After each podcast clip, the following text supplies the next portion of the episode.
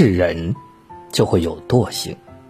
谁都有累了、乏了的时候，免不得想要停下来偷会懒、歇一歇。但做事最怕的就是一个“拖”字。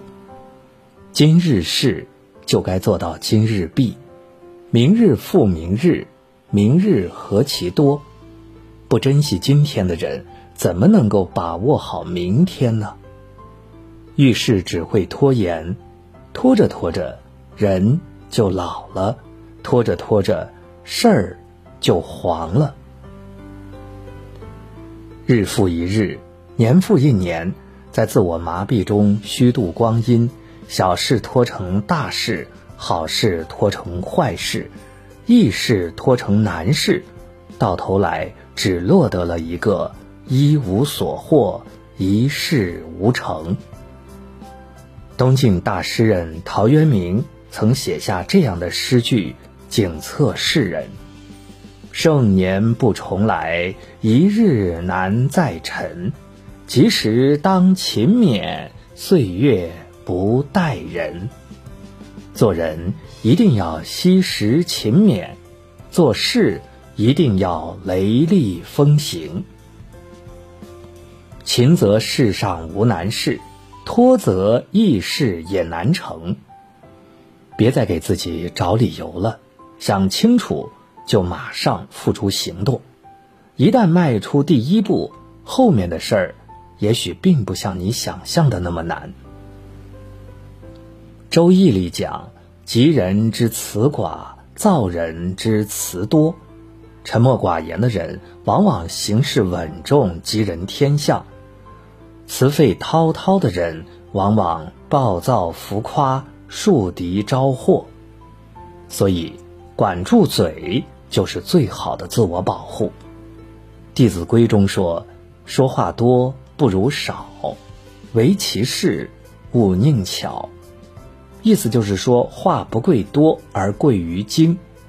讲话要实事求是，不要巧言令色，耍嘴皮子功夫。朱自清在《沉默》一文中写道：“你的话应该像黑夜的星星，不应该像除夕的爆竹。谁稀罕那撤销的爆竹呢？”墨子有一个学生叫子琴，子琴曾经向老师请教：多言和少言哪个好呢？墨子回答说：“青蛙和苍蝇昼夜不分的来叫个不停，弄得自己口干舌燥。”然而却没有人愿意倾听他们的声音，而报晓的雄鸡只在黎明时高歌，天下的人都能闻鸡而起。这样看起来，多说话又有什么益处呢？重要的是说话要选择恰当的时机。